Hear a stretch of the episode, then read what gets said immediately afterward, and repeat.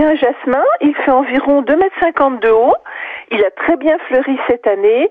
Il a fleuri en mai-juin et il y a encore quelques fleurs en ce moment. Et je voudrais savoir comment je dois le tailler pour qu'il refleurisse bien l'année prochaine.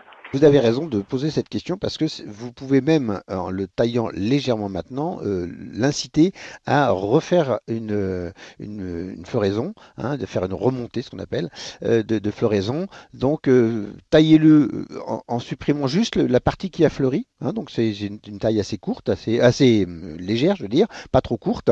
Et ça va inciter la plante à redémarrer, à refaire des, des, rameaux qui vont refleurir. De, si vous faites ça maintenant, normalement, fin, fin août, début septembre, ça devrait pouvoir être en fleurs.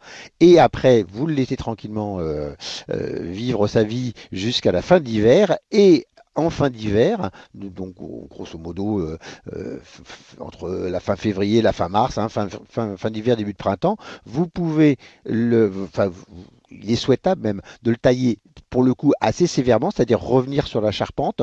En général, comment dirais-je, quand on laisse pousser un jasmin, on, démarre sur, une, sur, 3-4 euh, branches, hein, une charpente assez, bien établie, et donc vous revenez sur la charpente, vous, taillez assez sévère, parce que la floraison, la première en tout cas, se fait sur le bois né qui va naître après cette taille. Donc plus vous allez tailler sévère, et plus la plante va émettre des rameaux qui seront florifères.